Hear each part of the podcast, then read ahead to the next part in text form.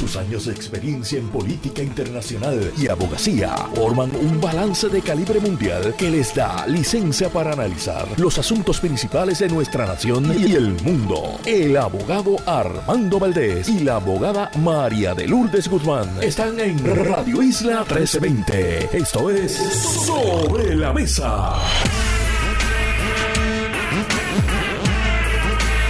Buenos días Puerto Rico, soy Armando Valdés, usted escucha Sobre la Mesa por Radio Isla 1320. Hoy en Sobre la Mesa, Carlos Vizcarrondo, ex juez del apelativo y ex presidente de la Cámara, y Víctor García San Inocencio, ex representante por el Partido Independentista puertorriqueño. Ellos serán nuestros analistas hoy aquí en Sobre la Mesa. Además, el periodista del Centro de Periodismo Investigativo, Luis Valentín Ortiz, estará con nosotros y en el último segmento la directora del Centro de Periodismo Informativo, Carla Minet. Todo eso y por supuesto, como todos los días de lunes a miércoles, Marilu Guzmán se sentará a la mesa y junto a ella analizamos todos los temas para hoy 27 de noviembre del 2023. Ya hoy tienen que tener la música navideña puesta. Ya definitivamente que estamos es más, diría yo que estamos en la recta final de la época navideña, porque aquí llevamos celebrando Navidad hace al menos tres meses. 27 de noviembre del 2023. Espero que hayan comido mucho pavo y que todavía estén haciendo sándwichitos de pavo y de lechón y de lo que sea. Son las 8 y 2 minutos de la mañana. Los asuntos del país tienen prioridad. Por eso llegamos a poner las cartas sobre la mesa. Vamos a poner las cartas sobre la mesa de inmediato. Quiero primero destacar una importante noticia que les pediría que buscaran. El sábado 25 de noviembre, el periódico El Nuevo Día publicó un artículo a dos páginas, fue también portada del periódico Reconozco también que el vocero le dedicó la edición esencialmente a este tema también, el de los feminicidios íntimos en nuestro país, que ya van 19 casos en lo que transcurre de este año 2023. Yo tenía, como ustedes saben, tengo una lista en la que mantengo un récord de los casos y me enfoco específicamente en el tema de las armas de fuego, y si esas armas son legales. Y hasta la semana pasada tenía 18 casos. Por lo visto, se me había pasado uno y quiero eh, decir el nombre de esta persona. Yesliam Méndez Nieves, una joven de 24 años que murió y ella muere no con el uso de un arma, sino el victimario, el agresor, le cayó a palos con sus manos y acabó con la vida de esta joven puertorriqueña. Y ella es la persona número 19, lamentablemente en esta lista que estamos llevando varios en los medios de comunicación de casos de feminicidios íntimos en nuestro país. Sumando ese caso y para volver sobre este punto porque me parece importante, son 19 las mujeres que han muerto en casos de feminicidios íntimos en lo que va de este año en nuestro país, en Puerto Rico. Definimos esos casos de feminicidios íntimos como, y quiero usar aquí la definición del artículo del Nuevo Día, y quiero reconocer aquí a las periodistas Adriana Díaz Tirado, Génesis Ibarra y Valeria Torres, que fueron las que en conjunto redactaron este importante artículo. Feminicidio íntimo es muertes violentas de mujeres y niñas por violencia de pareja o ex pareja, pareja o ex pareja, íntima, novio, pareja, expareja, esposo o conocido. Una persona con la que uno ha tenido una relación eh, afectiva, íntima, sexual, en algunos casos también. Se incluye también el supuesto del amigo que asesina a una mujer, amiga o conocida, supongo que no tiene que ser amigo, puede ser una persona conocida simplemente, que rechazó entablar una relación sentimental o sexual con este. O sea, no tiene que haber habido tampoco una relación íntima, sino que la persona que piensa que puede tener una relación con esta mujer y que hace algún acercamiento es rechazado y producto de ese rechazo mata a una persona, mata a una mujer, eso también se considera un feminicidio íntimo, porque está relacionado también con el asunto de la relación, potencial relación o una relación que, de nuevo, tenía quizás en la mente el agresor, pero que nunca se materializó. Son 19 los casos en nuestro país que caen bajo esa definición. Claro, que hay muchas otras mujeres que también han muerto que son víctimas de feminicidio, porque feminicidio sin el apellido íntimo simplemente significa el asesinato, el homicidio de una mujer. Estos casos en particular, de nuevo, caben dentro de la definición que les acabo de leer. 19 casos. De esos 19 casos, en 16 se utilizó un arma de fuego y en 13 de esos casos el arma de fuego es un arma para el cual el agresor tenía permiso, tenía una licencia para utilizar, para emplear esa arma de fuego. Así que creo que es un elemento importante. Estamos cuestionándonos y preguntándonos por qué estamos viendo este aumento ya en el tercer año de una emergencia declarada por violencia de género en nuestro país desde que comenzó esta administración del gobernador Pedro Pierluisi. Y me parece que una de las razones puede ser precisamente el que en nuestro país hemos liberalizado la tenencia de armas de fuego. Y estas personas que yo creo que lo importante aquí es que reconozcamos que muchas de estas personas, la mayoría, cuando uno lee los casos, la mayoría de estos agresores no eran criminales, no estaban ya fichados, no estaban convictos por un delito, no habían estado en la cárcel. Son personas, y hay que decirlo porque yo creo que esto es un reconocimiento importante, son personas como usted y como yo, que en un momento puede que sea que perdieron en ese momento la razón y usaron un arma de fuego que tenían en su hogar. Puede ser que hubiesen estado sometiendo a estas personas, a estas mujeres, a un ciclo de violencia dentro de esa relación o dentro de esa relación imaginada. Pero el punto es que el arma de fuego le permite con mucha más facilidad matar a esta mujer, matar a su pareja, matar a su expareja, matar a una persona con la cual imagina tener una relación de pareja. Y muy probablemente de no ser por la disponibilidad de esa arma legal, esa persona no se hubiese metido en el punto de droga a preguntarle allí a los que trabajan en el punto, mira, ¿dónde yo consigo un arma ilegal? Muy poco probable eso. Emplean lo que ya tienen en su entorno. Alguien me dirá, bueno, pues podrían usar un cuchillo. Sí, claro, podrían usar un cuchillo. O como el agresor que mató a Yeslian Méndez, podría usar sus puños. Claro, es mucho más difícil. Vamos a ser honestos. Yo sé que el talking point de los que promueven y abogan por la industria de venta de armas en nuestro país dirán que un arma de fuego es igual que un cuchillo de cocina. Pero no, la verdad es, y lo sabemos que no lo es.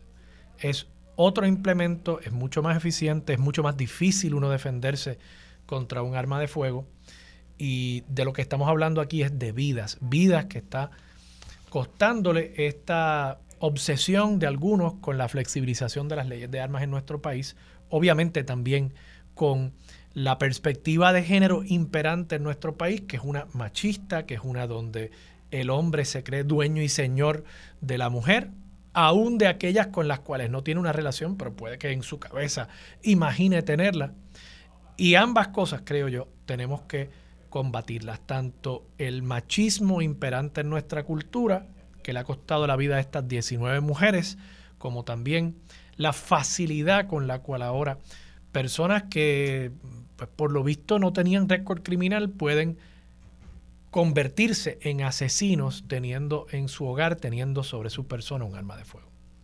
Vamos a pasar a otros temas. Quiero también comentar una interesantísima columna que publica hoy el amigo José Alfredo Hernández Mayoral en la página 37 del periódico El Nuevo Día sobre el 70 aniversario que se cumple precisamente hoy de la resolución 748 8 de las Naciones Unidas. Y esa resolución, cito aquí, es una en la que la Asamblea General de las Naciones Unidas reconoció, según sus propias palabras, que el pueblo de Puerto Rico había ejercido su derecho a la autodeterminación al adoptar una constitución propia y aprobar su estatus político. Reconoció además que con dicha constitución y por el pacto, así dice, con Estados Unidos, el estatus de Puerto Rico es claramente identificable como una entidad política autónoma.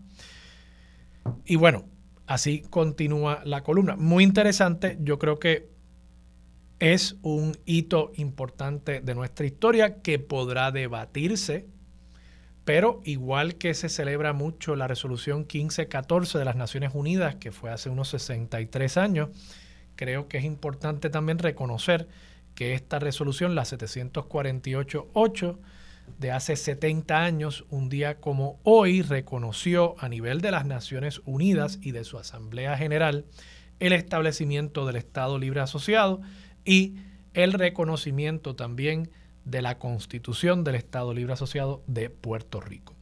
Pasando a otros temas, también quiero mencionar que hoy Jesús Manuel Ortiz publica un video en las redes sociales en el que anuncia que va a estar aspirando a la gobernación por el Partido Popular Democrático y que va a estar oficializando su candidatura, presumo que radicando los documentos a esos fines en eh, Barceloneta.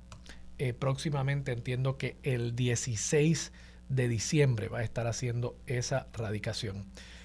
El mensaje me pareció muy bien labrado, un mensaje donde el enfoque principal de Jesús Manuel es establecer que Él es uno como tú, uno como el pueblo de Puerto Rico. Se refiere mucho a su trayectoria en el servicio público, pero también se refiere a su biografía, a su historia como un joven de clase media, de Vega Alta, un joven que estudió en escuelas públicas, que estudió en universidades locales, que se ha formado, que se ha hecho abogado, que ha sido padre de tres hijos, y esa es una historia eh, que permitiré que él cuente, y yo la conozco eh, en cierto detalle por la amistad que me une a Jesús Manuel, pero una persona muy dedicada a esos tres hijos que él ha logrado también echar para adelante, que estudió derecho, como estudié derecho yo, de noche, y que se ha hecho todo un profesional. Y eso es eh, el ímpetu principal que lo lleva a él, según el mensaje, a querer representar a ese pueblo de a pie en la fortaleza con esta aspiración a la gobernación. Yo creo que es un mensaje interesante en efecto, si uno hace memoria, pues todos los gobernadores que ha tenido eh, Puerto Rico realmente han sido gobernadores que en alguna medida u otra han tenido vínculos con, la política puertorriqueña, aún aquellos que, como digamos, un Aníbal Acevedo Vilá, se han identificado más con la clase media. Aníbal Acevedo Vilá, su padre o abuelo, ahora no recuerdo bien el detalle, había sido legislador había sido también eh, juez. O sea, no estamos hablando de una persona que llegase a esto de la nada. Eh, a diferencia, Jesús Manuel, pues evidentemente es una figura eh, que llega hecho por cuenta propia y para alguien como yo que también, a pesar de que muchas personas creen que mi apellido es de los Valdés de Mayagüez y me lo dicen a cada rato, yo siempre le digo, bueno, yo a mucho orgullo soy de los Valdés de Levitown y me miran raro, porque no entienden eso de que parte de la familia de la cervecera esté radicada en Levitán, pero claro, es que no tiene nada que ver. Mi apellido no tiene absolutamente nada que ver con los amigos, porque son amigos míos por cosas de la vida de eh, la cervecera. Así que para mí, como un puertorriqueño también de a pie, que gracias al esfuerzo de mis padres, de mi abuela, eh, ha podido echar para adelante. Ese mensaje a mí me gusta. No sé si apelará al resto de la población.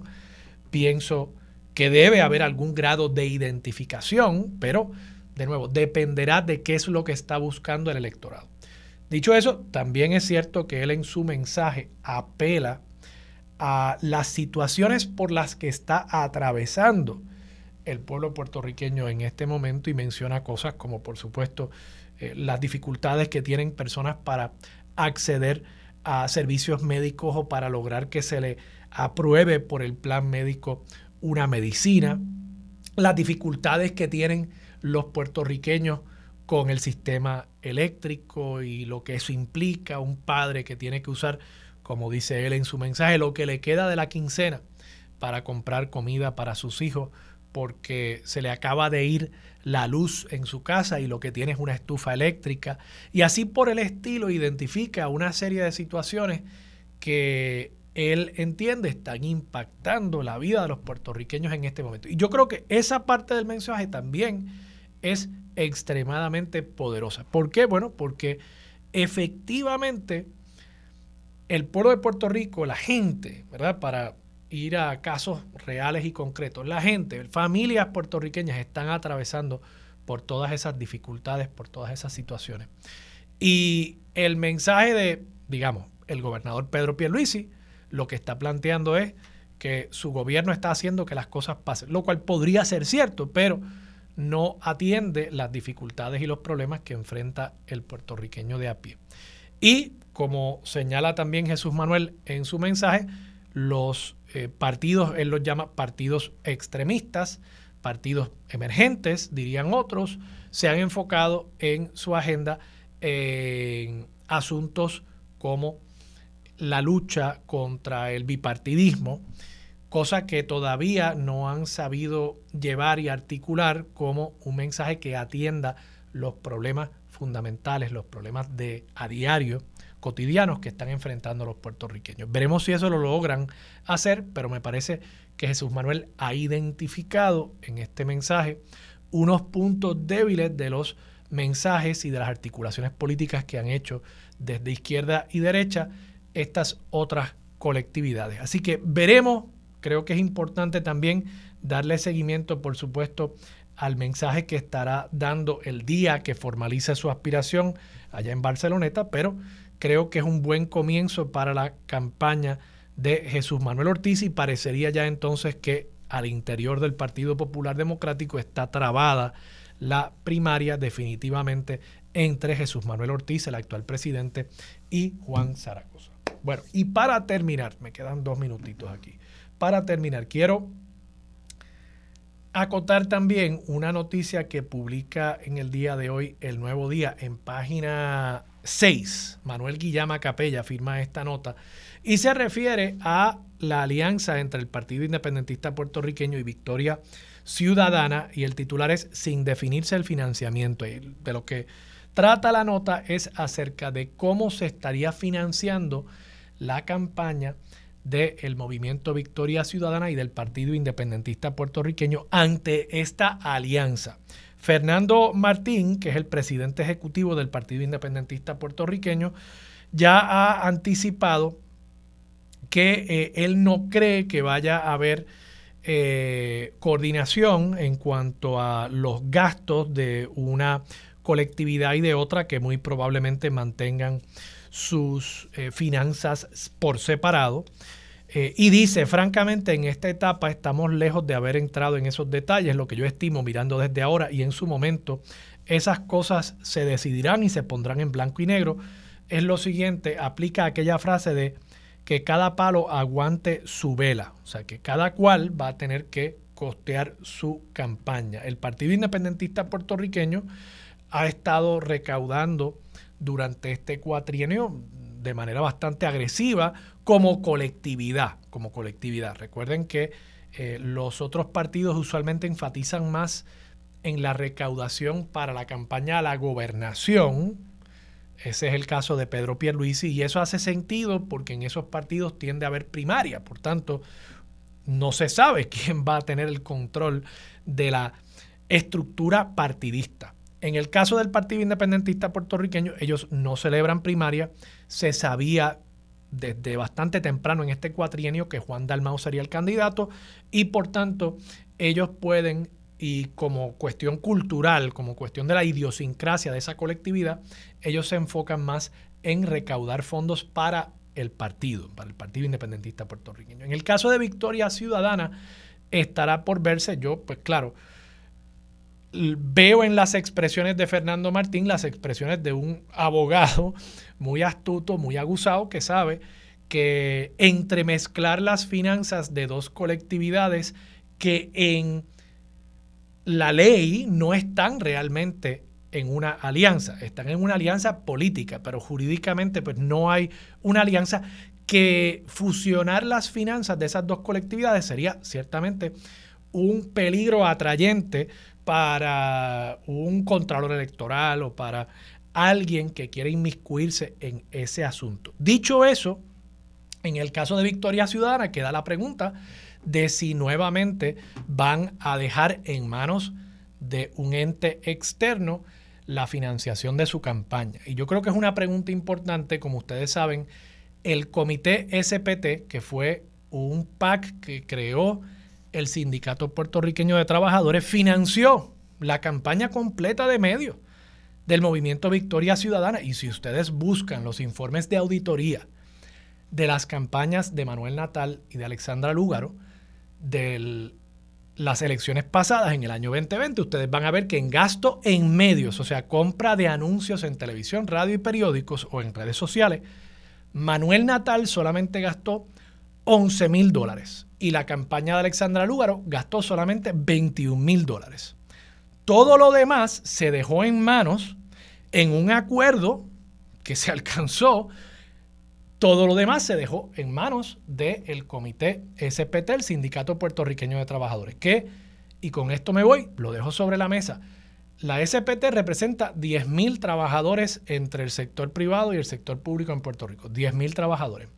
Dejo esta pregunta sobre la mesa. Si Walmart, que es el patrono privado más grande en Puerto Rico, que tiene un PAC de paso, dijera, nosotros vamos a financiarle 100% la campaña de medios a un partido político y ese partido político no hiciera absolutamente nada, pregunto yo, ¿cuál sería la reacción precisamente del movimiento Victoria Ciudadana? De paso, que esa empresa tiene 14 mil empleados en Puerto Rico, más que los que tiene eh, representados obreros la SPT. Me pregunto yo cuál sería la reacción y no veo cuál sería la diferencia fuera de que uno diga, no, porque es que la SPT representa los valores en los que nosotros creemos. Bueno, pues, ok. Pues alguien podría decir, bueno, pues es que yo creo en el sector privado y no me molesta que Walmart financie mi campaña. No sé, o sea, yo creo que hay ahí un problema que de paso hasta el Partido Independentista puertorriqueño había hecho previamente señalamientos sobre el tema de los PACs y el financiamiento de campañas y la influencia de intereses ajenos a la cuestión pública.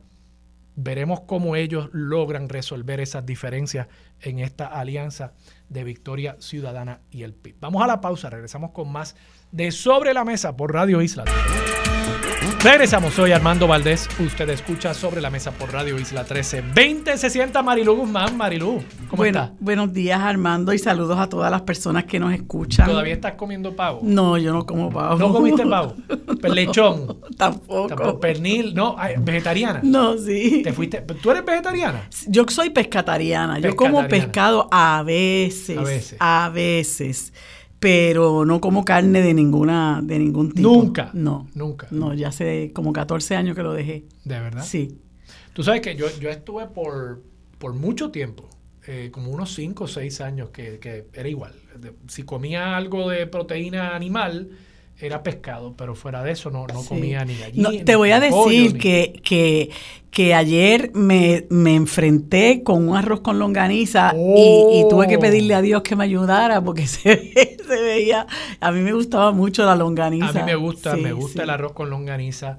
El otro día comí unas alcapurritas que estaban más buenas al capurri. Eso es una delicia. Sí, sí, sí. y a mí me eh, gustaban las de carne, no las de jueyes. Cuando ah, comía carne, no, no, las de carne. Las de carne, las de carne. Carne con L, carne con L. Y y los bacalaitos, pero bueno, los bacalaitos lo que tienen de bacalao es. Sí, sí. Eso es como un hint. Sí, hay que ver que no estén, que no estén ciegos. Pero está bueno, para mí me gusta ver. Lo, lo, bueno es que está frito. cualquier cosa frita, vamos, es rico, o sea, por eso por eso nos buscamos los problemas después que nos buscamos. Marilú, querías hablar sobre la resolución 748.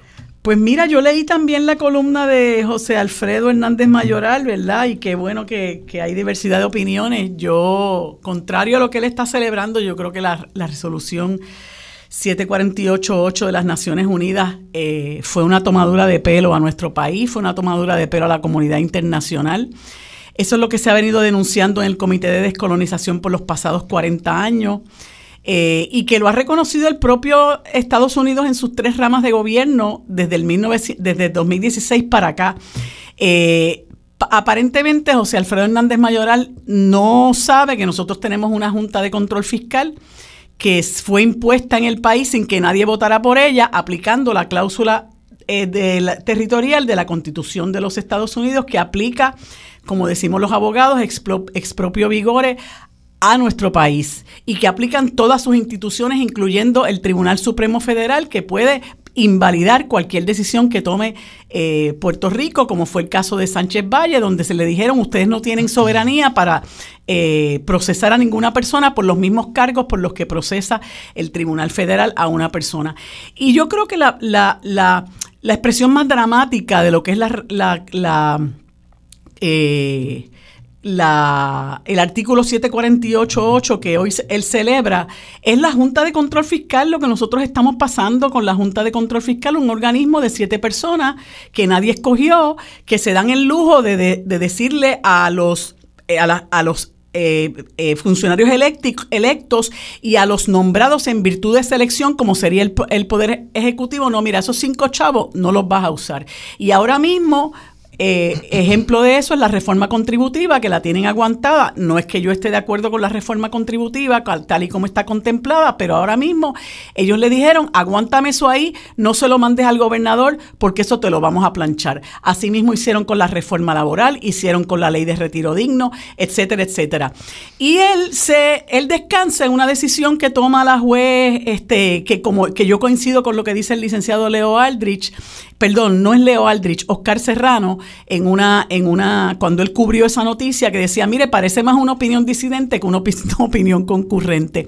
Pero ella lo que dice es, bueno, esto es un proceso transitorio, ¿verdad? Esto de la Junta es un proceso transitorio, así que eso no necesariamente anula el supuesto pacto, ¿verdad? Que ese pacto ha quedado anulado precisamente por, por, por, la, por la aplicación absoluta de la cláusula territorial. Y no olvidemos que cuando aquí se le hizo creer a la comunidad internacional y al pueblo de Puerto Rico que habíamos alcanzado niveles de gobierno propio con la aprobación de esa constitución. esa constitución vino aprobada con la condición de que se eliminara la, la, la, sección 20 de la Carta de Derecho, que para que tengamos una idea, yo la, la, la retraté por aquí. Miren qué cosa más bonita. El Estado Libre Asociado reconoce además la existencia de los siguientes derechos humanos. El derecho de toda persona a recibir gratuitamente instrucción primaria y secundaria, a obtener trabajo, a disfrutar de un nivel de vida adecuado que asegure para sí, para su familia, la salud, el bienestar y especialmente la alimentación, el vestido, la vivienda, la asistencia médica y los servicios sociales necesarios, el derecho de toda persona a la protección social en el desempleo, la enfermedad, la vejez o la incapacidad física, el derecho de toda mujer en estado grávido o en época de lactancia y el derecho de todo niño a recibir cuidados y ayudas especiales, etcétera, etcétera, etcétera, etcétera. Y después decía que la, la, la, protección y consagración de esos derechos a su vez iba a garantizar un desarrollo económico óptico, óptimo en este país. Esa maravilla que, que, que legislaron nuestros constituyentes, ellos la borraron de un plumazo. Y ahora mismo nosotros estamos luchando con una precarización de nuestra sociedad y de nuestra vida precisamente porque no tenemos garantizados esos mismos derechos que nos garantizaba la sección 20 de la Carta de Derechos. Y los americanos nos dijeron a nosotros, yo te apruebo esa constitución, pero me eliminas eso. Ese fue el primer ejercicio de, de eh, de dominio pleno de parte de los estadounidenses hacia con nosotros el pueblo puertorriqueño. Y por eso a mí me resulta eh, irrisorio y me resulta realmente lastimoso que este señor se tome el tiempo de escribir una columna para conmemorar, para eh, celebrar que hoy se cumplen 70 años de la mayor tomadura de pelo a este país.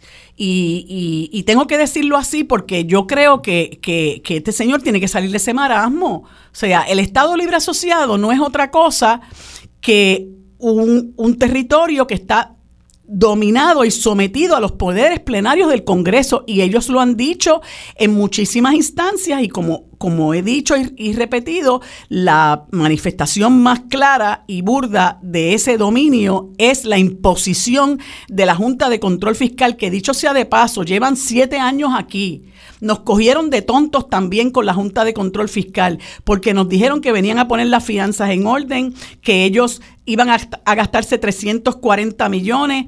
Ahora mismo nosotros no vemos la luz al fondo del túnel. No sabemos cuándo esta gente se va a ir. Se han ganado, gastado 1.500 millones de nuestro presupuesto, de lo que nosotros nos sudamos y nos han desmantelado el país. Y como decía anteriormente, con unos poderes eh, omnímodos que se los ha reconocido el propio Tribunal Supremo de los Estados Unidos, así que yo francamente no veo qué es lo que hay que celebrar. Marilu, tenemos que irnos a la pausa, pero te quiero hacer cuando regresemos un par de preguntas, particularmente sobre el tema de, la Junta y, y, los poderes tanto del Congreso como del pueblo de Puerto Rico. Con eso regresamos aquí en breve, en Sobre la Mesa por Radio Isla 1320. Regresamos, soy Armando Valdés, usted escucha Sobre la Mesa por Radio Isla 1320. Sigue sentada a la mesa Marilu Guzmán. Marilu, estábamos hablando sobre la resolución 748, que hoy son los 70 años de la aprobación de esa resolución en la Asamblea General de las Naciones Unidas, reconociendo el Estado Libre Asociado y la Constitución de Puerto Rico. Tú planteabas el tema de la Junta como la mejor evidencia, y me corrige si, si te parafraseo de, de forma equívoca, como la mejor evidencia de que eso fue una falsedad, de que Puerto Rico realmente no goza.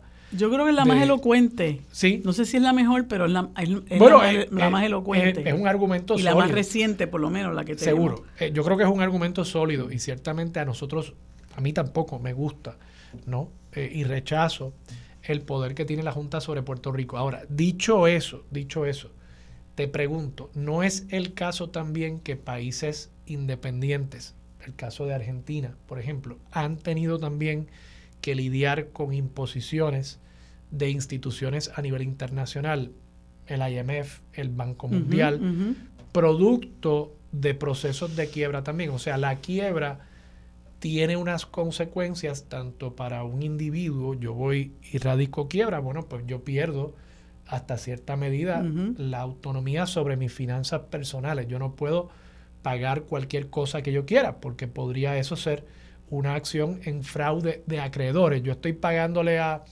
eh, a Marilú porque me cae bien y no quiero pagarle el dinero a mi banco. Ah, pero es que el banco tiene, eh, tiene un, un reclamo legalmente más sólido sobre mi capital que Marilú. Por tanto, yo no puedo darte, aunque yo te deba algún dinero, yo no puedo pagarte a ti durante ese proceso de quiebra, ¿no?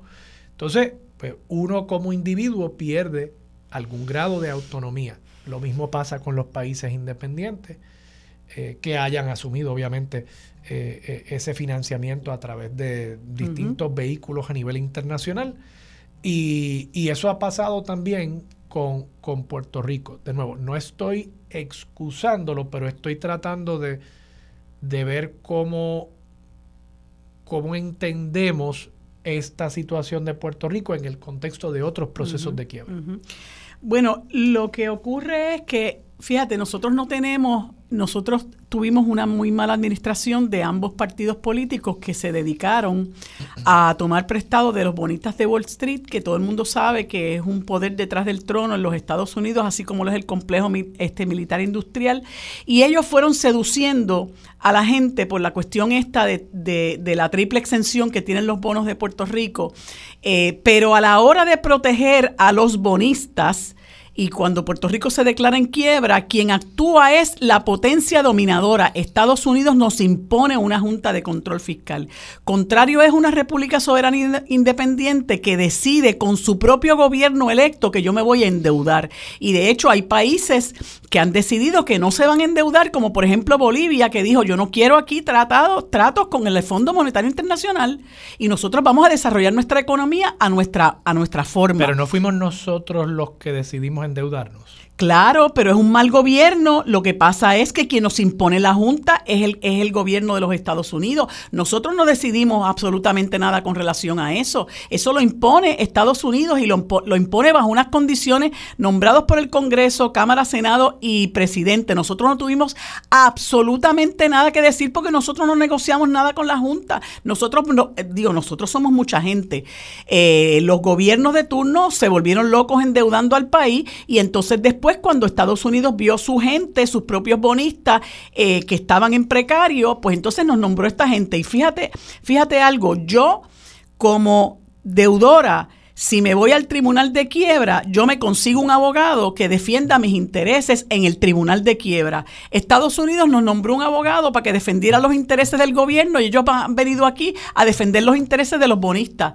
Entonces nos hemos pasado peleando con la Junta de Control Fiscal por todos los planes de ajuste que han aprobado, porque todos los planes de ajuste son leoninos y son convenientes para los bonistas. Muestra de ello está, es el de Cofina y ahora lo que está pasando con la Autoridad de Energía Eléctrica, que según lo han explicado los que saben mucho más que yo, nosotros nos podemos, eh, ¿verdad? podemos crear una mayor precarización del país si se acuerda el plan que se está proponiendo por los próximos 35 años.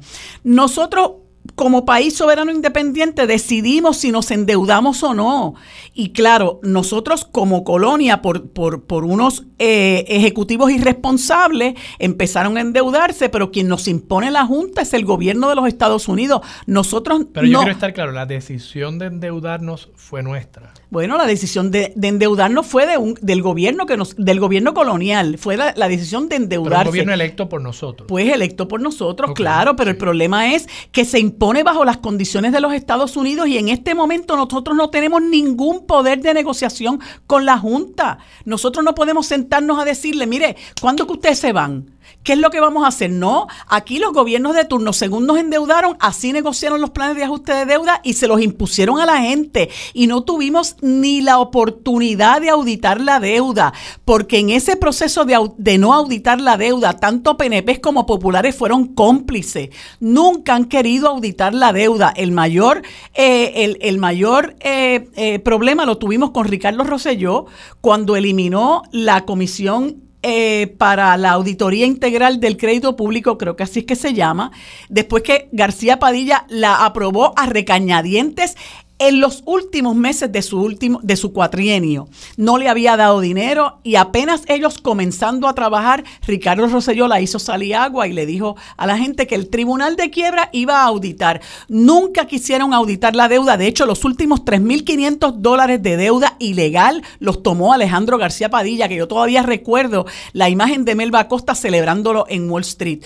Así que es muy distinto porque la situación que estamos nosotros si bien es cierto que los gobernantes que no le han querido rendir cuenta al país tomaron esa deuda a espaldas del pueblo, lo cierto es que un gobierno de una república independiente y responsable también puede hacer exactamente lo mismo, pero negocia con el Fondo Monetario Internacional. Nosotros no podemos hacerlo. Nosotros tenemos la Junta encima, ¿verdad? Como una espada de Damocles pisándonos el cuello y no tenemos absolutamente nada que decir. Y de hecho, quería comentarte, eh, eh, con este anuncio de, de Jesús Manuel Ortiz, eh, que si bien es cierto que yo considero que es un joven eh, serio, un joven bien intencionado, eh, que tú decías, bueno, es un muchacho que viene de abajo, es padre de tres hijos, me parece que eso es totalmente insuficiente, porque yo puedo ser igualmente de abajo, ser madre de dos hijas, etcétera, etcétera, y a lo mejor no estoy capacitada para ser gobernadora del país, porque lo importante es qué tú has hecho y dónde tú estás. ¿Dónde ha estado Jesús Manuel Ortiz ante esta este abuso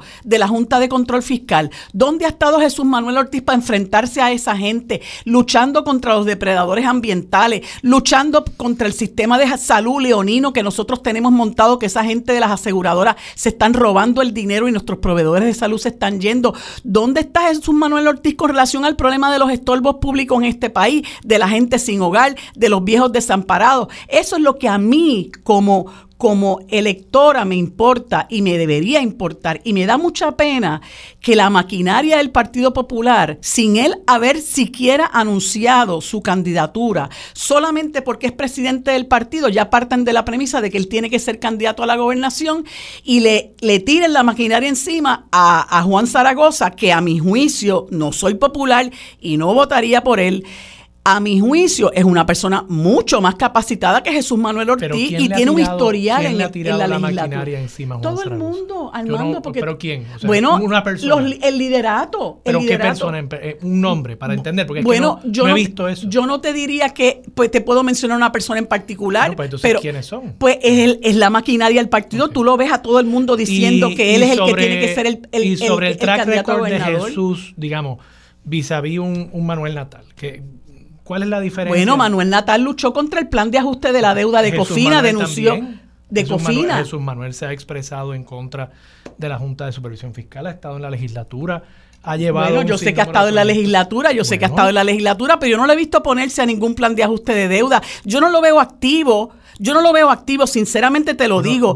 Yo, no lo veo activo luchando contra los miles de problemas que nosotros tenemos en este país. Ahora mismo, dentro de poco se va a celebrar. Estoy seguro que si hiciéramos una búsqueda en los periódicos, en los archivos digitales, encontraríamos más noticias de los pasados tres años bueno, que de Manuel no faltaba más, no faltaba más. Manuel Natal ya lleva varios años que no está en la legislatura. No pueden ser ciertas las dos cosas, que no ha hecho nada, pero que hay más noticias de él haciendo las denuncias, ¿no? ¿De quién haciendo las denuncias? De Jesús Manuel haciendo las denuncias. Es que yo no las conozco. Francamente, el historial de Jesús Manuel, yo y yo lo y yo lo respeto y te repito, creo que es un buen muchacho, muy bien intencionado, pero a mí me parece que su trabajo legislativo ha sido pobre. Este, y, y yo no creo que por el hecho de que una persona sea presidente de una colectividad, automáticamente tenga que ser el candidato a la gobernación. Y me parece que eso ha estado como montado, ¿no? Hasta el punto de que, bueno, mira, sí, ya soy el candidato. Y yo personalmente creo... O sea, que en, la alianza, por ejemplo, podría llegar alguien a ser candidato a la gobernación eh, en el Partido Independentista puertorriqueño. Eso es lo que te estoy diciendo que no. Que tiene que ser una persona con historial de lucha para que para que para que tenga fuerza moral tiene, para tiene que tener historial de lucha pero además no debe ser impuesta por la maquinaria. Entonces mi pregunta es cómo cómo es que Juan Dalmao llegó a ser el candidato del PIB por una negociación porque ellos lo escogieron en el PIB lo que en pasa, el PIB lo escogieron. Claro. Lo que pasa es que el, mira el Partido Popular tiene estado ¿Cuándo fue la primaria en el PIB es que no tiene que haber primaria. No tiene que haber primaria. Eso es una retórica demagógica que tiene el Partido Popular. Como dijo el otro día Héctor, Héctor Ferrer, no es que ustedes escogen a dedo. Pues mire, señor, si hay una sola persona, pues es una sola persona. Si hay más de uno, nosotros podemos tener un método alterno. Es perfectamente legal. Ustedes se van a primaria y le gastan chavos al erario público, ¿verdad? nosotros no. Estás criticando la maquinaria del Partido Popular. Y si hay un partido que tiene una maquinaria que, establece quiénes son los candidatos en el jueguito ese de sillas musicales, de que ahora te toca a ti estar en la legislatura, ahora te toca a ti estar en la comisión estatal, es el PIB. Pues está bien, pero es que eso lo decidieron ellos. Por eso, pero no es un partido multitudinario. Ustedes tienen gente que se presenta dos y tres personas a la misma posición, pues entonces debe haber este primaria o un método malo si el Partido Popular y no estoy diciendo que el Partido Popular lo esté haciendo porque el Partido Popular va a tener una primaria y los dos van a tener una oportunidad. Pues no entiendo cuál es el argumento de que hay una maquinaria que está imponiendo a Jesús por ser el presidente, pero ese mismo argumento no aplicaría al Partido Independentista puertorriqueño. Es que yo no sé si yo no yo no me atrevería a decir siquiera que el Partido Independentista tiene una maquinaria, tiene una colectividad y si solamente una persona aspira a la gobernación y, y, los demás lo apoyan, fantástico. En el caso de ustedes van a tener dos, pues celebran la primaria. Yo no digo que eso es malo, pero que no vengan a decir demagógicamente como escuché el otro día al representante Héctor Ferrer decirlo, que en Victoria Ciudadana se nombra a la gente a dedo, porque parece que no estaba en las asambleas cuando hubo una, una elección para la, para la, para el candidato a representante por acumulación de Néstor Duprey, para la candidata a la gobernación Alexandra Lúgara, para la para la sustituir a Néstor Duprey después, hubo elecciones, pero como él no estaba allí, pues entonces se, se aventura a hablar sobre lo que no sabe. Marilu, vamos a la pausa. Regresamos con más de Sobre la Mesa por Radio Isla 1320.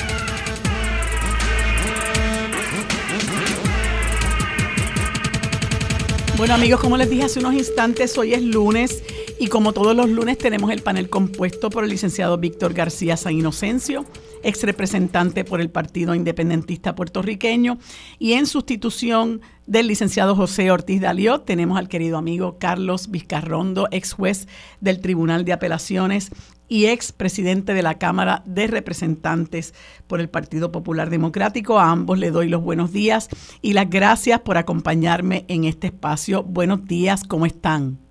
Buenos días, buenos días Marilu, buenos días a ti. Muy buenos días, Víctor García, un abrazo para amigo ti, Carlos Vizcarrondo y Guitarri y a todas las radio bueno, pues me da mucho gusto tenerlos en la mañana de hoy.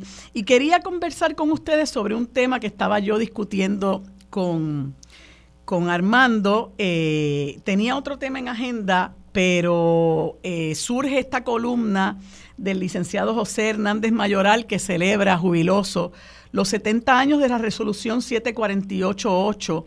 Eh, y yo le comentaba a Armando, ¿verdad?, eh, que, que todos los que abogamos por la descolonización de nuestro país eh, consideramos que esta resolución no fue otra cosa que una tomadura de pelo al país y a la comunidad internacional. Y eso, bueno, pues ya ustedes saben cómo se han desarrollado los acontecimientos a lo largo de todos estos 70 años, eh, entre los cuales eh, eh, se, ha dado el nombramiento, la imposición de la Junta de Control Fiscal, pero, pero muy importante también aún señalar lo que yo le comentaba a él en términos de que al momento de que se aprobó la Constitución, en el medio de ese alegado pacto, eh, los Estados Unidos condicionaron la aprobación de nuestra Constitución a la, a la, eliminación de la sección 20 de la Carta de Derechos, que casi toda se la leí Armando y que garantizaba eh, los derechos de una vida digna, ¿verdad?, para todos los puertorriqueños y puertorriqueñas. Así que me gustaría,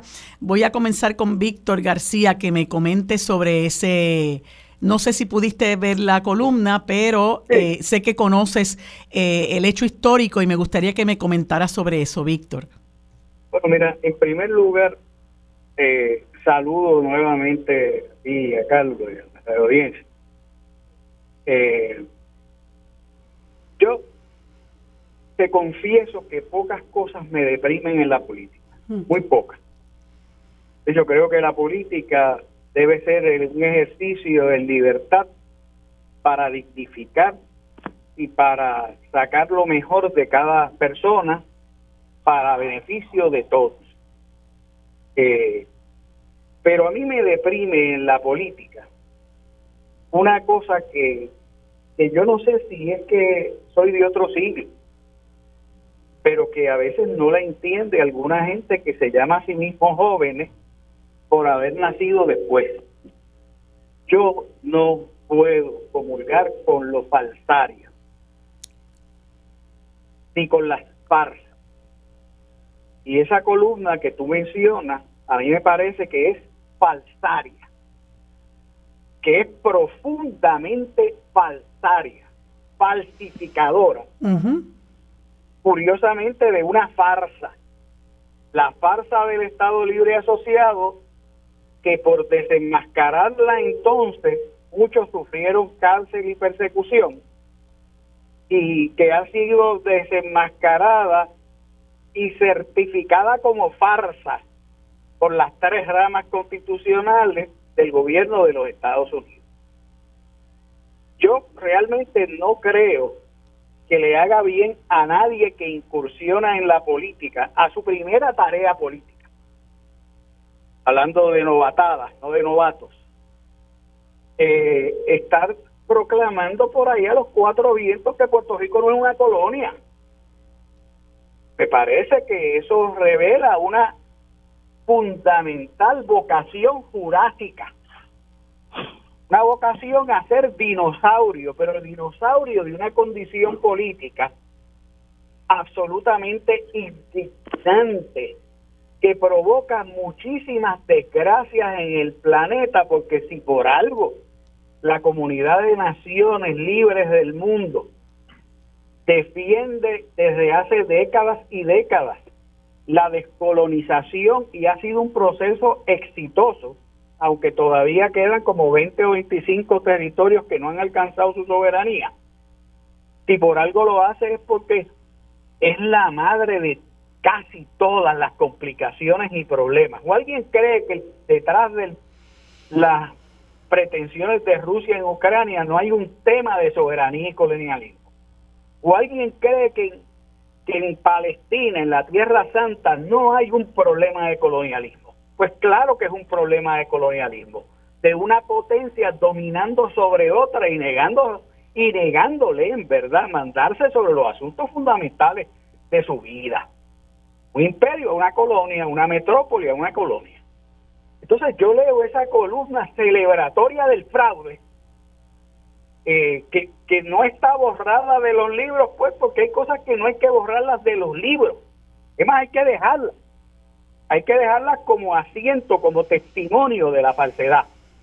Eh, y, y, veo que, que este joven aspirante a comisionado residente está tratando de hacer titulares y olas a través de lo que él no entiende que es una ofensa al sentido común, a la razón y a la dignidad de todos los puertorriqueños.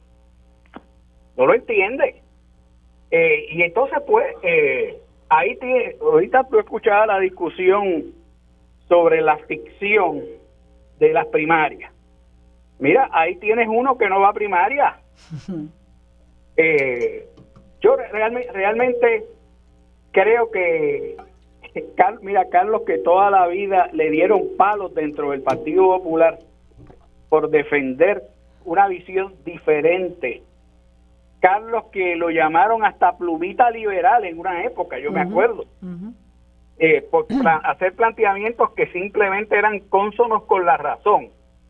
Eh, podrá hablar mucho más de esto, eh, creo que sin el nivel de indignación y de pena, porque es que me da mucha pena en la acepción de vergüenza y en la acepción de tristeza que una persona joven se lance a la política eh, vestido de dinosaurio y actuando como dinosaurio.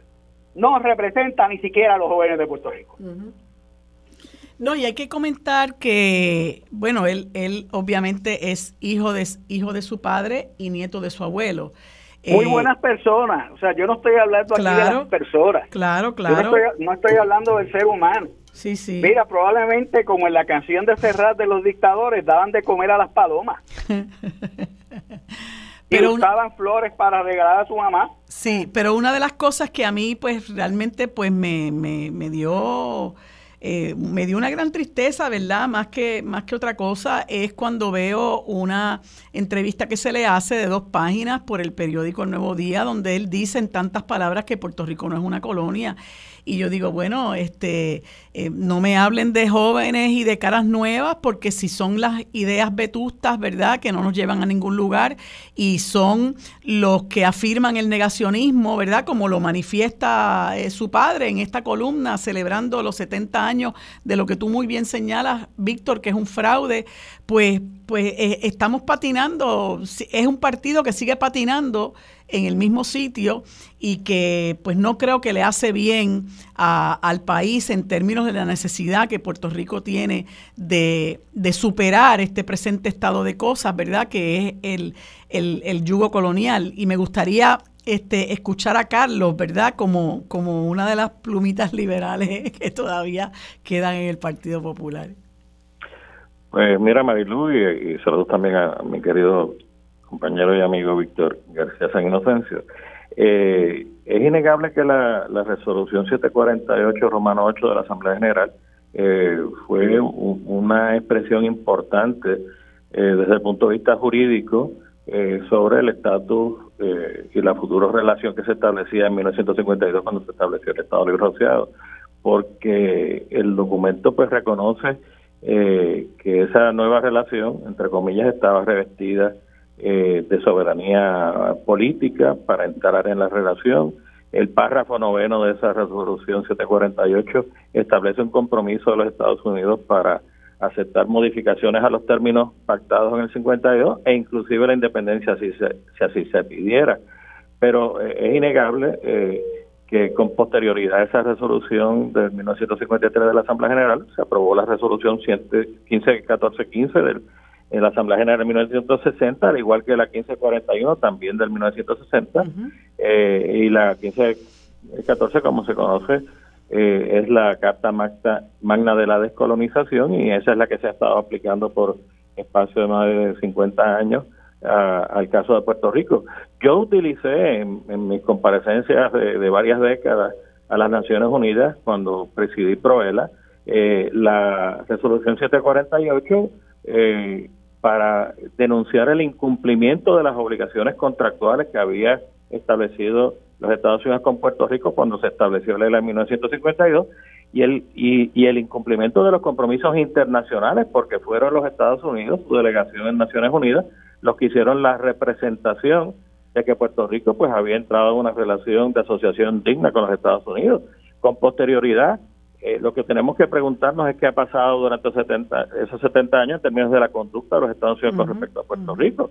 Legisla unilateralmente sobre Puerto Rico, como bien señalaste ahorita, eh, Marilu, pues nos ha impuesto una Junta de Control Fiscal que establece el control sobre la vida y milagro que establecemos los puertorriqueños y ha excedido por mucho el aspecto económico. También trata de de entrar a, decidir sobre la legislación que aprueba nuestra Asamblea Legislativa eh, electa por los puertorriqueños. Eh, no nos ha permitido eh, en ocasiones tener negociaciones con otros países, como en el caso del gobernador Hernández Colón en, la década cuando intentó negociar con Japón y, el Departamento de Estado de Estados Unidos se lo impidió. La verdad que, que, que, hay que ver la conducta de Estados Unidos durante esos 70 años después de la aprobación de la eh, resolución 748 y, y, verlo también bajo el palio de los casos que ha decidido el Tribunal Supremo de los Estados Unidos, Sánchez Valle en el 2016 con Franklin, el caso de Aurelio en el 2021, el caso de Baello Madero eh, en el 2022, que todos establecen que Puerto Rico se mantiene bajo subordinado bajo los poderes plenarios del Congreso, bajo la cláusula territorial. Por eso, y eso eh, eh, yo puedo comprender que en el 1953, pues, eh, se viera como un hito histórico, ¿verdad? Que de la forma en que fue maquillado y le fue presentado al país y le fue presentado a la comunidad internacional, alguna gente pensara que sí, efectivamente, nosotros habíamos alcanzado niveles de gobierno propio, habíamos aprobado esa constitución, eh, pero no hay duda que transcurridos todos estos 70 años y, y particularmente a raíz del 2016, mantener la postura, uno, de que eso hay que celebrarlo de alguna manera, o dos, de que Puerto Rico no es una colonia con todo lo que hemos sufrido, y eso que tú has mencionado, Carlos, de las decisiones del Tribunal eh, Supremo Federal y las decisiones del Ejecutivo de imponernos una Junta de Control Fiscal bajo las condiciones en que se ha impuesto, el tú mantenerte en la negación de que Puerto Rico no es una colonia, yo creo que le hace un flaco servicio al pueblo eh, que, está sufriendo en carne propia lo que es el, sistema colonial, ¿verdad? Y el hecho de que nosotros estamos ahora mismo totalmente maniatados en el sentido de que no podemos encaminar esfuerzos de gobierno propio como lo pueden hacer otros países en el sentido de que pueden comerciar eh, con gente fuera del país. Tenemos unas leyes de cabotaje, ¿verdad?, que se han hecho y se han mantenido para, para, para como unas leyes proteccionistas para mantener eh, la Marina Mercante de los Estados Unidos, que se cataloga como la más cara y la más ineficiente. Eh, y, bueno, ya hemos visto las decisiones que ha tomado el Tribunal Supremo Federal eh, por sobre decisiones que puede tomar el Tribunal Supremo de Puerto Rico, pero muy particularmente esas decisiones que le dan mano libre a la Junta de Control Fiscal para que pueda hacer y deshacer en el país sin que en este momento nosotros, los puertorriqueños y puertorriqueñas que sufrimos las decisiones de esa, de esa dictadura, como lo llamamos mucho, tengamos ahora mismo ningún poder de negociación ni ninguna esperanza de que vamos a salir de ese yugo, ¿no? Este que yo pienso que es como, como un doble yugo que nos han impuesto, Víctor. Bueno, eh, tenemos, tenemos en primer lugar ese problema, ¿verdad? El segundo problema es el daño continuo que se le hace al pueblo de Puerto Rico cuando se sigue tratando de maquillar el cadáver podrido de la. Lo digo con este lenguaje fuerte que puede, puede sonar dramático, porque, porque es que no hay otra manera de nombrar lo que está sucediendo. No hay otra manera. Y es bochornoso que al año 2023, por, por intereses, mira, mira lo que te voy a decir, porque le interesa ser un postor ante el mejor postor eh, posible dentro de el financiamiento político, porque le interesa postularse para gobernador en el 2028. Esa es la realidad. Por eso es que corre para comisionado residente ahora. Esté dispuesto a hacer estos papelones monumentales. Esté dispuesto, es que esto es un papelón y no se da cuenta. No se, o sea, no puede estarse dando cuenta del tamaño papelón que hace. Y es un papelón para la historia. Y lo tengo que decir de esta manera, eh, porque, porque uno puede tener una estima a nivel personal de, de diferentes personas en la política en Puerto Rico. A lo que no tienen derecho es a dañar a las generaciones futuras con sus papelones y con la propagación de falsedades y falsificaciones.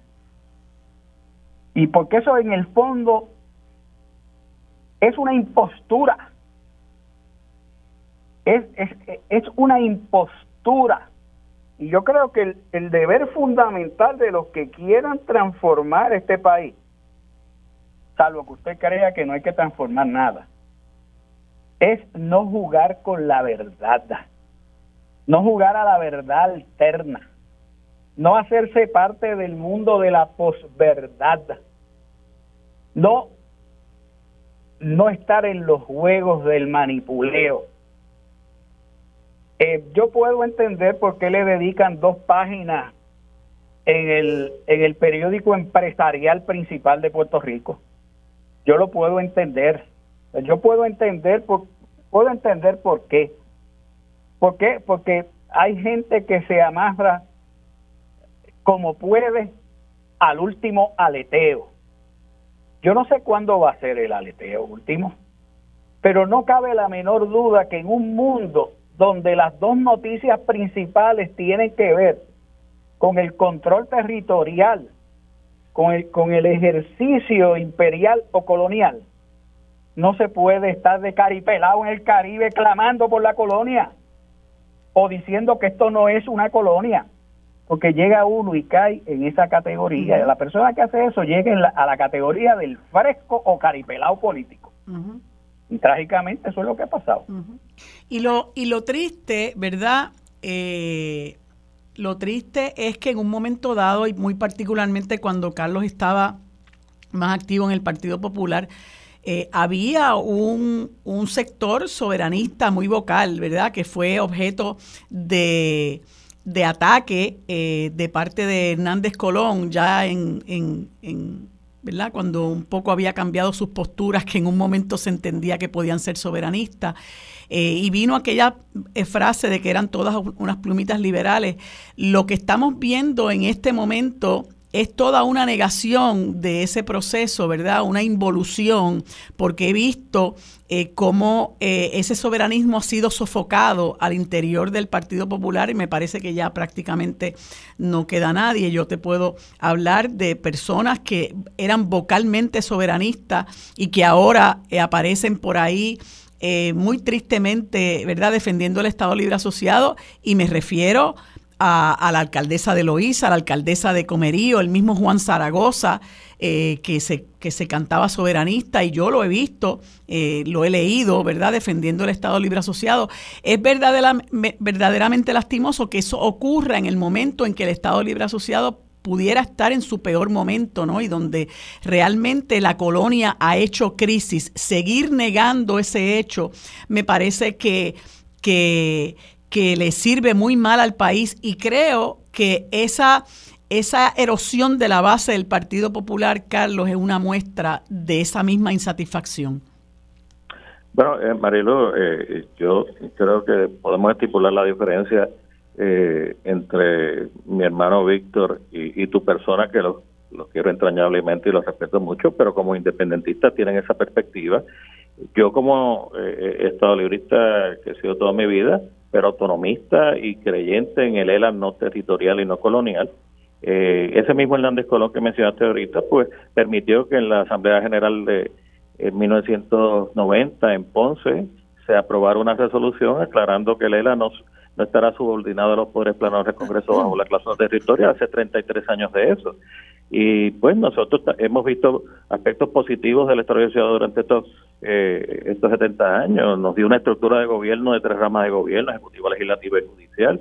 Sacamos a miles de puertorriqueños de la pobreza, llevamos educación a todas las clases sociales, eh, hicimos una clase media pujante, eh, hemos mantenido nuestra cultura de pueblo caribeño y latinoamericano, nuestro idioma español, hemos mantenido beneficios que son importantes para, para los puertorriqueños como el aspecto de la ciudadanía americana y las transferencias federales. Ahora que hay uno, en esos 70 años también había unos, aspectos positivos, pero yo como popular siempre he creído y sigo creyendo que hay que, en el aspecto jurídico, hay que aclarar la premisa eh, de la naturaleza eh, colonial de, de, Lela bajo la cláusula territorial. Una vez saquemos a esa cláusula eh, de la cláusula territorial al Estado Libre Asociado, pues podremos pensar en un desarrollo futuro autonómico como, como se aspiró en el 1952 y como al tiro, a la altura del 2023 tenemos que aspirar.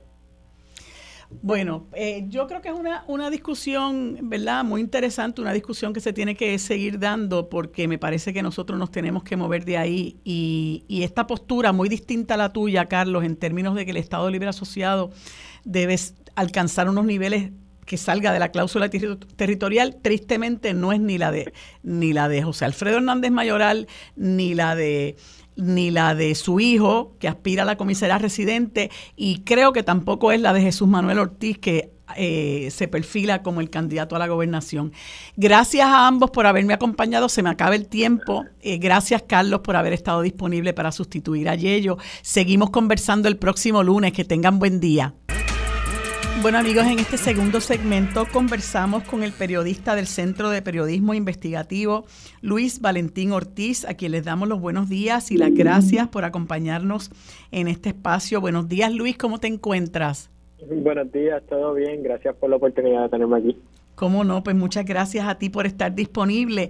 Quise conversar contigo porque eh, te has dado la tarea de eh, investigar eh, varios asuntos que conciernen a la llamada Ley 22, diagonal 60, eh, que es un tema que a mí particularmente me interesa mucho, ¿verdad? Por los problemas, los males sociales que entiendo que está trayendo al país. Y hay muchísimos aspectos que ustedes en el Centro de Periodismo Investigativo han, eh, y sobre los que han indagado que creo que hay que darle eh, una, una mayor profusión. Y entre ellos, ¿verdad? Publicaste eh, para el pasado mes de, septiembre eh, un reportaje muy interesante que lo titulaste Más de 21 millones de contribuciones en jaque por falta de fiscalización a beneficiarios de la ley 22. Y ahí estás comentando muchísimas cosas que son muy interesantes, entre ellas la falta de garra para eh, fiscalizar a estas personas. Eh, la dejadez, se puede decir, del Departamento de Desarrollo Económico y Comercio en la investigación de estas personas. De hecho, un año completo sin que se haya eh, eliminado ningún otro decreto. Los mismos decretos que se revocaron son los mismos del año pasado, son los mismos que se revocan ahora.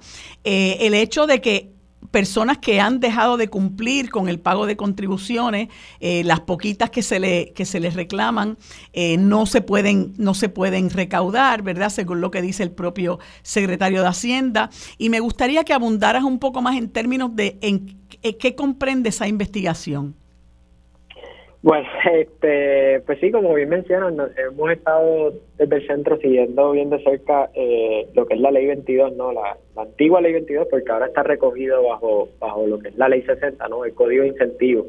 Y yo diría que desde el 2020 más o menos, junto a otros compañeros, Joel Cintrón y Dalira Olmo, nosotros comenzamos a hacer una primera investigación sobre esta ley para ver cuál era el saldo, ¿no? Después de casi 10 años de vigencia, desde que se aprobó ver cuáles habían sido los resultados y si había cumplido con los propósitos para los cuales se creó este incentivo, que era creación de empleos, mover la economía eh, y demás. Y en esa ocasión nosotros encontramos que el, que el gobierno, ¿verdad? A través del Departamento de Desarrollo Económico y Comercio, no había eh, literalmente auditado eh, ni fiscalizado correctamente a estos individuos. En ese momento, el gobierno anunció que, que iba a iniciar una auditoría completa sobre todos los beneficiarios de la ley 22 para ver si estaban cumpliendo con los, con los requisitos de la ley que, que son mínimos, debo decir, pero pues que incluye estar, recibir en la isla eh, más de, por lo menos la mitad de, de, cada año, eh, hacer unas aportaciones o unas donaciones a entidades sin fines de lucro, y sobre todo la más importante quizás es la radicación de un informe anual. En ese informe anual ellos detallan pues cuántos chavos tienen aquí, eh, cuánto se les exime, si tienen negocios y, y demás. Y entonces nosotros en esta ocasión, ¿verdad? En esta historia que publicamos recientemente, nos dimos a la tarea de darle seguimiento ¿no? a lo que había ocurrido con esa auditoría y nos dimos cuenta que hasta el momento el gobierno ha revocado solamente 311 decretos exitosamente porque han habido unas revocaciones que los individuos han eh, retado ¿no? y han buscado una reconsideración eh, y están en ese proceso, pero finales y firmes hay solamente 278 de esos 311 decretos que, que el gobierno eh, dice que ha, que ha cancelado y cuando uno mira pues es la misma cifra que llevan dando desde el año pasado cuando anunciaron los primeros resultados de esa, de esa auditoría ¿no? que, que, anunciaron en el 2020. Así que lo que hemos podido ver es, como bien menciona, eh, una baja cantidad de decretos cancelados, eh, en gran parte debido a que no se pueden cancelar por cosas como la comisión de delitos, por ejemplo, gente que ha sido acusada de delitos, eso no es una causal para poder revocar ese decreto. Eh, eh, también lo hemos visto, ¿verdad?, con una auditoría que todavía no culmina, a pesar de que habían dicho que le iban a terminar a final del año este 2021. Eh, y, y aparte de eso, de los pocos decretos que han cancelado, pues había una cantidad de dinero, ¿verdad?, que el, Departamento de Desarrollo Económico rápido dice, mira, si nosotros revocamos decretos, nosotros vamos a cobrar retroactivamente todas las contribuciones que esa persona no pagó, ¿verdad?, eh, eximido bajo la ley 22 pero de los 24 millones que más o menos se tasa esa, esa deuda, ¿verdad? Esa, ese, ese dinero que se le debe al gobierno de Puerto Rico por parte de estos individuos que perdieron sus decretos, lamentablemente poco más de 3 millones solamente ingresado a las arcas, porque el mismo secretario de Hacienda, como bien mencionaste, admite que bien cuesta arriba poder cobrar eh, dinero a estas personas una vez se le cancela el decreto. Así que ese ha sido el saldo de nuestro seguimiento ¿no? a la investigación que, que llevamos a cabo en, en el Centro sobre la Ley 22.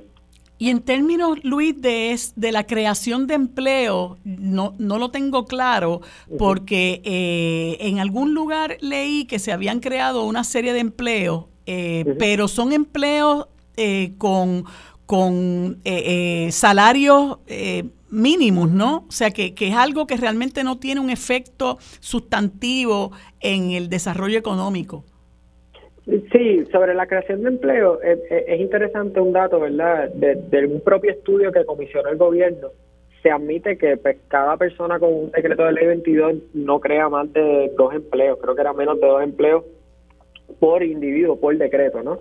Eh, y además de eso, nosotros en nuestra investigación pasada, ¿verdad? En la que publicamos hace unos años, encontramos que eh, de los nosotros lo que hicimos fue una muestra, ¿no? Tomamos 300 eh, personas eh, que tienen decreto de ley 22 de manera aleatoria y fuimos uno a uno, literalmente buscando si tenían eh, corporaciones o compañías creadas, qué tipo de servicios dan estas compañías, para saber más o menos, ¿verdad?, que quiénes son estas personas y, y cómo están invirtiendo en la economía específicamente, si es algo que no crea demasiado empleo, si es algo bien individual o si en cambio, ¿verdad?, es lo que se quería con la ley, ¿verdad?, de que estas personas trajeran capital y negocios y se, y se crearan muchos empleos. Y, y lo que también encontramos en esa ocasión cuando hicimos ese, esa, esa investigación fue que los empleos que sí se crean muchas veces son bien mal remunerados. Estamos hablando de personas que mayormente trabajan en servicios en el hogar.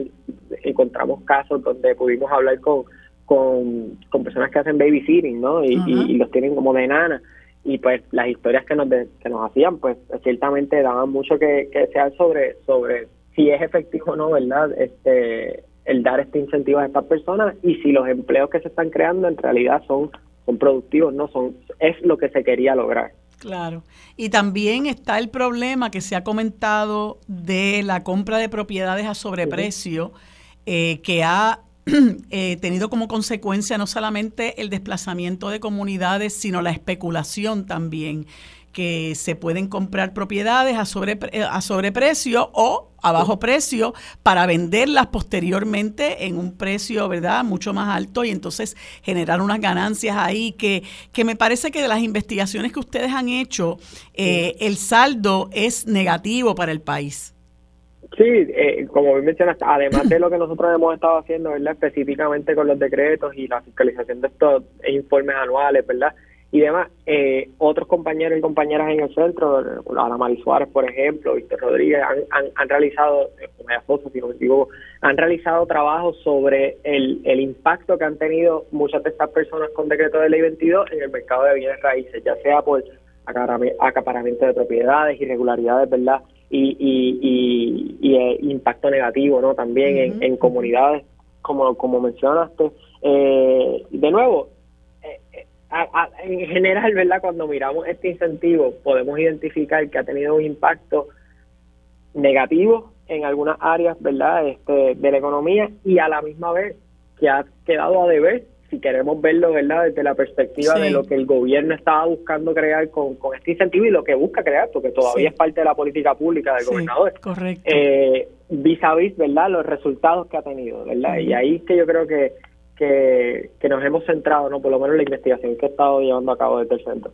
Bueno, Luis, gracias. Se me acaba el tiempo. Seguiremos, ¿verdad?, discutiendo estos asuntos y, te agradezco por esa investigación eh, tan necesaria para el país, ¿verdad?, porque demuestra el saldo de lo que ha sido esta ley 22, ahora 60, por los pasados 11 años desde que fue aprobada y el, pues, el, el país necesita saber esta situación, necesita conocer más de los detalles de la implementación de esta ley. Así que les agradezco el, el trabajo en cuanto a ese eh, tema y en cualquier otra ocasión volveremos a conversar. Muchas gracias, Luis. Bueno amigos, en, en este último segmento nos, nos, acompaña Carla Minet, la directora del Centro de Periodismo Investigativo, a quien le doy los buenos días y las gracias por acompañarme en este espacio. Buenos días Carla, ¿cómo estás? Muy buenos días para ti y para todas las personas que los escuchan. Bueno, pues eh, entiendo que mañana 28 de noviembre se celebra la actividad conocida como Giving Tuesday y quisiera que nos conversaras, es una actividad en la que va a participar el Centro de Periodismo Investigativo, quisiera que nos conversaras sobre en qué consiste esta actividad y cuál es la importancia de que se apoye la misma. Pues sí, mañana el Giving Tuesday es una celebración global eh, que se, se organiza, ¿verdad?, en distintos países, un poco para, en el contexto de esta temporada de consumo eh, navideña hacer una parada y reflexionar sobre el trabajo que hacen las organizaciones sin fines de lucro eh, y los servicios que ofrecen a los ciudadanos. Eh, y en ese marco, pues el Centro de Periodismo Investigativo, que es una organización sin fines de lucro que ofrece, ¿verdad?, un tipo de servicio, el servicio de, de mantener a la gente informada y de luchar por el acceso a la información pública eh, pues va a estar haciendo un esfuerzo muy grande de recaudación de fondos para específicamente integrar a un periodista o a una periodista eh, especializada y dedicada eh, al tema, a investigar el tema de la salud pública en Puerto Rico durante el año 2024. Así es que eh, todos los recaudos que mañana logremos van a dedicarse a ese fin y todos los dólares que recibamos mañana en donativos van a ser pareados por donantes y personas que están interesadas en que se investigue el tema de la salud pública en Puerto Rico. Y esas eh, eh, organizaciones sin fines de lucro son unas organizaciones sin fines de lucro que ya se han inscrito en ese en ese eh, esa actividad. ¿Cómo, ¿Cómo se sabe qué, qué organizaciones son las que van a formar parte de ese esfuerzo? Pues hay un hay una plataforma, ¿verdad?, que se llama Giving Tuesday Puerto Rico y las organizaciones que están dentro de esa plataforma van a tener un esfuerzo de sus esfuerzos de recaudación de fondos y, y ahí en esa plataforma pues anuncian para qué específicamente están recaudando fondos. Este, son organizaciones pues que sí tienen que pasar por cierto rigor de estar inscrita, estar al día, tener ciertos ¿verdad? parámetros de, cumplimiento fiscal al día eh, y van a utilizar esa plataforma de Giving de Puerto Rico como, como una de las estrategias para que la gente entre y pueda ver su trabajo y para que están buscando eh, recibir donativos. Y este, este trabajo que ustedes llevaron a cabo fueron, creo que varias, varios reportajes eh, sobre los muertos de María. Entiendo que es parte de este esfuerzo de recaudación para poder ampliar esa información que en un momento dado se divulgó a través de, de, la, ¿verdad? de las plataformas del Centro de Periodismo Investigativo. Sí, bueno, el centro viene haciendo hace ya varios años este, un esfuerzo por investigar el temas relacionados a la salud, ¿verdad? El, el, tema de las muertes eh, luego del huracán María y todo el colapso de ese sistema de salud eh, luego del huracán, pues fueron objeto de muchas investigaciones y reportajes nuestros. Eh, también luego cuando vino la pandemia, hemos realizado muchas investigaciones sobre el impacto que ha tenido en las muertes y en la salud pública esta, esta pandemia. Eh, y de igual forma hemos estado eh, informando sobre el tema, sobre temas eh, relacionados con los hospitales.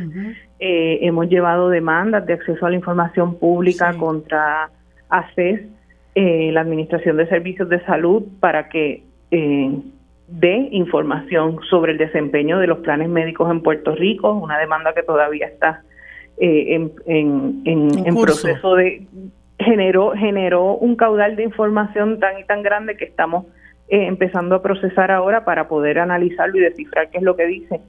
Este, así es que hemos estado continuamente haciendo este esfuerzo eh, de, atender y de investigar el tema de la salud pública, pero entendemos que por ser un tema ya tan tan central a la vida de la gente, especialmente en el contexto de una, un país con una población envejecida, envejecida y, enfrentando tantas eh, tantos retos de salud, pues queremos dedicar a una persona a tiempo completo a esta tarea. Y para eso es que vamos a estar recaudando mañana dinero en durante el Giving Tuesday.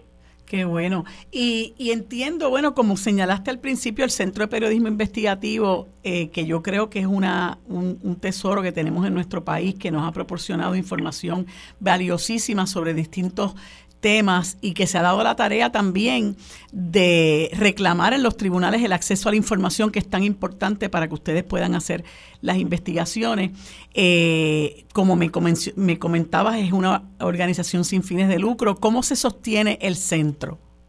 Pues mira, el centro tiene distintas vías de, de, para sostener su operación. El equipo es un equipo de trabajo de alrededor de 17 periodistas a tiempo completo y editores eh, y pues también realiza otros proyectos además de, las investigaciones como Medioscopio para trabajar con jóvenes en las comunidades en desventaja económica y el programa de transparencia y litigación que nos lleva a los tribunales pues continuamente.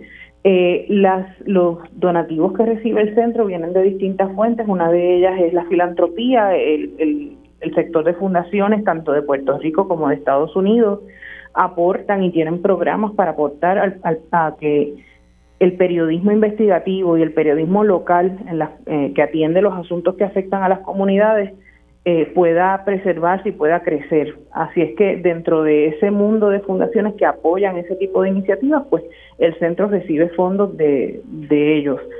Eh, también tenemos al, durante el año distintas campañas de recaudación de fondos, siendo esta la más importante, la de fin de año, y el día de Giving Tuesday, nuestro día ancla de la campaña de fin de año. Además de eso, eh, el centro también tiene su kiosco donde hay productos que la gente a cambio de donativos puede recibir. Hacemos eventos durante el año. Recientemente, hace unos meses, hicimos Caribe Fest, un festival eh, sobre el tema de la crisis climática y sus efectos en el Caribe. Y eso nos permite pues cobrar eh, entradas este, y generar ingresos que nos permitan eh, subsistir, ¿verdad? Y compensar esa operación que tenemos. ¿Y cómo, cómo se, cómo eh, eh, en términos prácticos, ¿no? Estas organizaciones sin fines de lucro forman parte de este esfuerzo del Giving Tuesday. Pues eh, para ser parte del esfuerzo de Giving Tuesday Puerto Rico o sea, hay que registrarse en la plataforma y cumplir con una serie, enviar una serie de documentos y de información que ellos van solicitando y en la medida en que las organizaciones cumplen, pues pueden entonces tener su espacio en la plataforma y divulgar este, sus iniciativas, su historia, su trasfondo y para qué específicamente están recaudando fondos en el Giving Tuesday. Bueno, Carla, se nos acaba el tiempo. Gracias por habernos acompañado y darnos esta información valiosa. Les deseo mucho éxito en ese esfuerzo de mañana y siempre estamos eh, pendientes de los trabajos del Centro de Periodismo Investigativo, que como le decía a Luis Valentín hace un rato, son valiosísimos para, para el país y toda la información que ustedes se han dado a la tarea de reportar. Así que muchas gracias por habernos acompañado, que tengas buen día. Amigos, hemos terminado por hoy el programa Sobre la Mesa. Gracias por habernos acompañado. Les esperamos mañana. Lo próximo es Mili Méndez en Dígame la Verdad.